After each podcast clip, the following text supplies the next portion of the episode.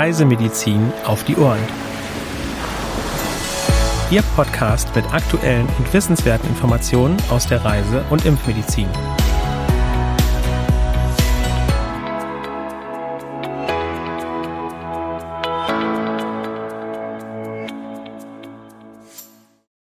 Herzlich willkommen zu unserem Podcast Reisemedizin auf die Ohren, dem Podcast für wissenschaftlich fundierte Informationen rund um die Reisemedizin. Mein Name ist Helena Schmidt und normalerweise hören Sie mich ja gemeinsam mit meiner Kollegin Dr. Sandra Wittek. Die ist heute ausnahmsweise mal nicht dabei, aber ich habe dafür heute Unterstützung von meinem Kollegen Hendrik Baerbohm. Hi Hendrik, schön, dass du heute die Folge mit mir aufnimmst. Ja, hallo Helena. Es ist ein wenig her, dass ich das letzte Mal mit dabei sein durfte. Dementsprechend freue ich mich natürlich sehr. Und natürlich freue ich mich auch Sie, liebe Zuhörerinnen und Zuhörer, begrüßen zu dürfen. Ja, ich würde sagen, wir reden gar nicht lange drum rum und starten direkt wieder mit den aktuellen Meldungen. Helena, worüber sprechen wir da heute? Ja, die Meldungen von heute sind so ziemlich über den ganzen Globus verstreut. Und ähm, ja, wir starten zuerst mit der Meldung aus Australien. Hier wurden in diesem Jahr landesweit mindestens 14 Infektionen mit Murray Valley Enzephalitis bestätigt. Betroffen sind die Bundesstaaten New South Wales, Victoria, Western Australia und Northern Territory. Die Murray Valley Enzephalitis ist eine Viruserkrankung und Überträger sind Mücken. In Australien und in Papua-Neuguinea kommt sie regelmäßig vor. Beachten Sie also einen guten Mückenschutz, wenn Sie in diese Länder reisen. Ja, von Australien wechseln wir nach Zentralafrika, genauer nach Äquatorialguinea. Hier bestätigten die Behörden Mitte Februar dieses Jahres den ersten Ausbruch des Marburg-Virus. Inzwischen sind in den Provinzen Kienetem, Littoral und Centre-Sur Fälle aufgetreten. Seit Anfang Januar wurden 17 Infektionen bestätigt, zwölf der Betroffenen sind verstorben. 23 weitere Todesfälle wurden als Verdachtsfälle eingestuft. Mitte Mai haben die Behörden den Ausbruch für beendet erklärt. Das größte Infektionsrisiko besteht im Kontakt zu Körperflüssigkeiten, zum Beispiel Blut, Urin oder Stuhl. Flughunde sind ein Reservoir des Virus. Übertragen wird es bei direktem Kontakt zu infizierten Tieren, es gab aber auch schon Infektionen nach Besuchen von sogenannten Fledermaushöhlen. Das Infektionsrisiko für touristisch Reisende ist gering. Die Landgrenzen zwischen Äquatorialguinea und Gabun sowie Kamerun sind derzeit geschlossen. Und jetzt wechseln wir noch einmal von Afrika nach Südamerika. Hier wurden in Paraguay seit Beginn des Jahres circa 83.000 Verdachtsfälle mit Chikungunya gemeldet. 226 Menschen sind verstorben. Seit etwa Oktober letzten Jahres nehmen die Fallzahlen deutlich zu. Besonders betroffen sind weiterhin die Hauptstadt Asunción und das Departamento Central. Insgesamt wurden 2022 circa 2400 Verdachtsfälle verzeichnet. Presseberichten zufolge ist eine 73-jährige Frau verstorben. Zur Vorbeugung einer Chikungunya-Infektion sollten Sie auf einen guten Mückenschutz achten. Ja, wir bleiben in Südamerika, wechseln aber von Paraguay nach Peru. Hier zirkuliert das Dengue-Virus. Seit Anfang dieses Jahres wurden landesweit über 84.000 Verdachtsfälle und 93 Todesfälle gemeldet.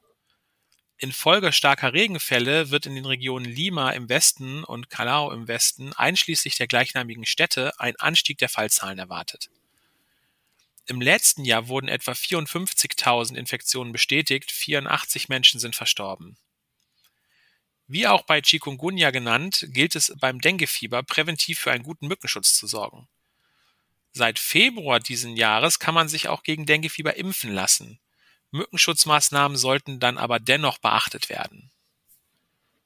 Weitere aktuelle Meldungen finden Sie unter www.crm.de/aktuell.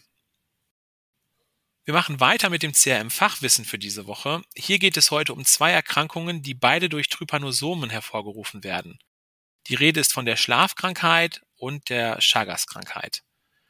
Kurz zum Einstieg, Helena, was genau sind denn eigentlich Trypanosomen? Ja, Trypanosomen sind einzellige Flagellaten, die als teils pathogene Parasiten in verschiedensten Tieren vorkommen. Einzelne Arten der Trypanosomen können auch beim Menschen Erkrankungen hervorrufen und zwei relevante darunter, also Trypanosomen verursachte Erkrankungen des Menschen, sind die Schlafkrankheit und die Chagas-Krankheit, über die wir heute sprechen wollen. Und wir schauen uns zunächst einmal die Schlafkrankheit an. Sie wird auch afrikanische Trypanosomiasis genannt und ist insbesondere in Subsahara-Afrika in ländlichen Gebieten verbreitet. Am stärksten betroffen ist die Demokratische Republik Kongo, wo über die letzten fünf Jahre im Durchschnitt etwa 520 Fälle pro Jahr gemeldet wurden. Die Übertragung des Erregers Trypanosoma brucei auf den Menschen erfolgt durch die Stiche von Tsetse-Fliegen. Es existieren zwei Subspezies des Parasiten. Trypanosoma brucei gambiense ist in West- und Zentralafrika zu finden und bei 92 Prozent der gemeldeten Fälle von Schlafkrankheit der Verursacher. Und die restlichen 8 Prozent gehen auf eine Infektion mit Trypanosoma brucei rhodesiense dieser ist vor allem in Ostafrika verbreitet. Ja, kommen wir jetzt zu den Symptomen der Schlafkrankheit. Die Parasiten durchlaufen zunächst ein hämolymphatisches Stadium, das mit Fieber, Kopf- und Gelenkschmerzen, vergrößerten Lymphknoten und Juckreiz einhergeht. Im zweiten meningoenzephalitischen Stadium befallen sie schließlich das zentrale Nervensystem. Dieses Stadium ist gekennzeichnet durch Herzrhythmusstörungen, Inappetenz einhergehend mit Gewichtsverlust, Krampfanfälle, Apathie sowie die namensgebende Schlafstörung. Unbehandelt endet eine Erkrankung in dieser Phase meist tödlich. Eine Erkrankung mit Trypanosoma brucei rhodesiense schreitet typischerweise recht schnell voran. Das zweite Stadium ist bereits nach wenigen Wochen bis Monaten erreicht. Infektionen mit Trypanosoma brucei gambiense hingegen können Monate oder sogar jahrelang unbemerkt verlaufen. Zur Behandlung der Schlafkrankheit stehen sechs verschiedene Medikamente zur Verfügung. Welches davon eingesetzt wird, hängt von der Parasitensubspezies sowie vom Stadium der Erkrankung ab. Medikamente, die im zweiten Stadium eingesetzt werden, müssen die Blut-Hirn-Schranke überwinden und sind tendenziell nebenwirkungsreicher und auch schwieriger zu applizieren. Ja, und äh, wie kann man jetzt eigentlich der Schlafkrankheit vorbeugen? Im Prinzip muss man die Stiche der CC-Fliegen vermeiden. In Westafrika kommen die Vektoren vor allem in Galeriewäldern entlang von Flussufern vor. In Ostafrika sind sie in der offenen Savanne zu finden und erlangen für Reisende Relevanz, zum Beispiel bei Safari-Aufenthalten in Wildtierreservaten.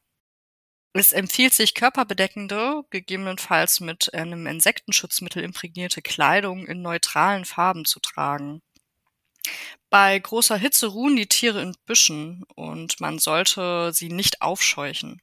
Da die Fliegen von Bewegung angezogen werden, ist es außerdem ratsam, während der Fahrt in einem Fahrzeug die Fenster geschlossen zu halten.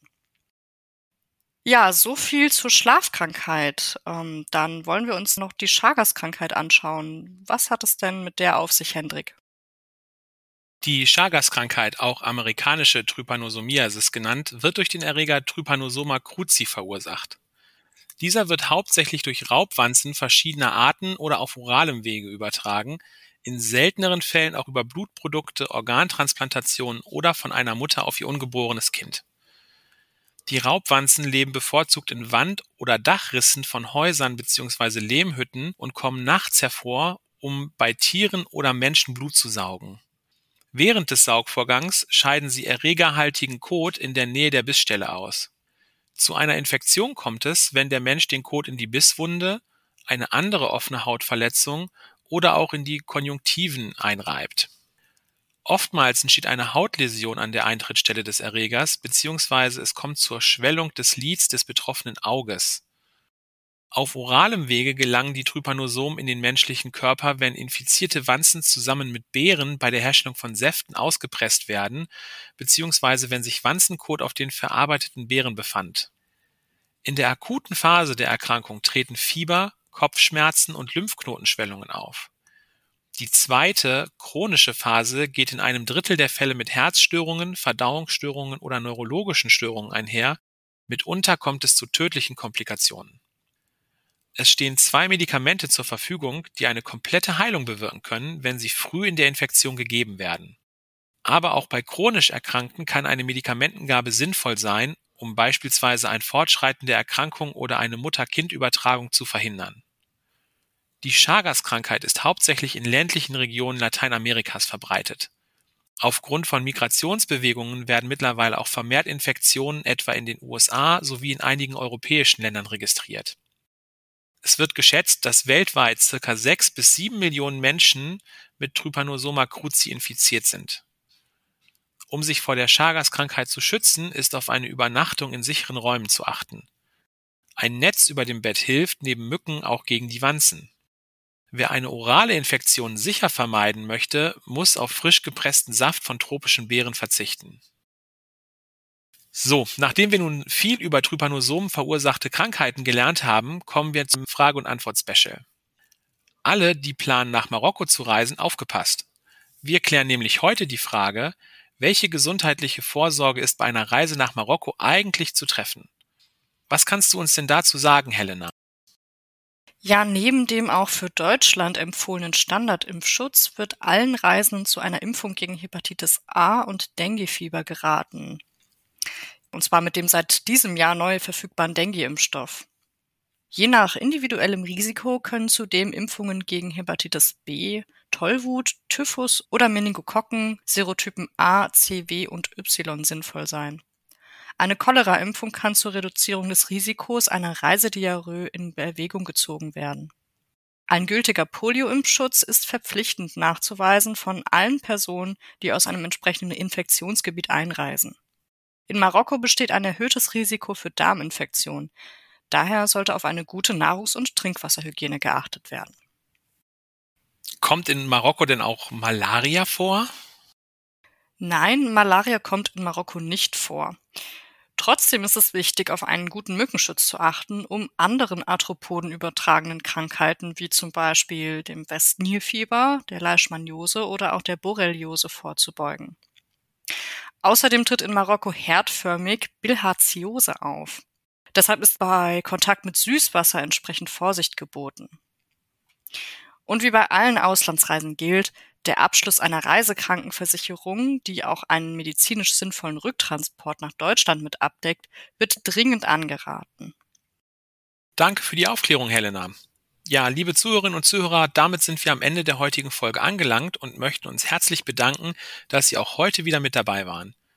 Abonnieren Sie gerne auch unseren Newsletter CRM Spot, um auch per E-Mail über aktuelle Meldungen und Themen informiert zu werden. Zur Anmeldung gelangen Sie unter www.crm.de/newsletter. Für Anregungen und/oder Fragen senden Sie uns gerne eine E-Mail an info@crm.de. Ja, damit verabschiede auch ich mich von Ihnen. Schön, dass Sie bis zum Ende drangeblieben sind und ja, wir hoffen, Sie konnten auch heute wieder einiges aus dieser Folge mitnehmen und freuen uns, Sie auch nächste Woche wieder begrüßen zu dürfen. Bis dahin wünschen wir Ihnen noch eine schöne Woche.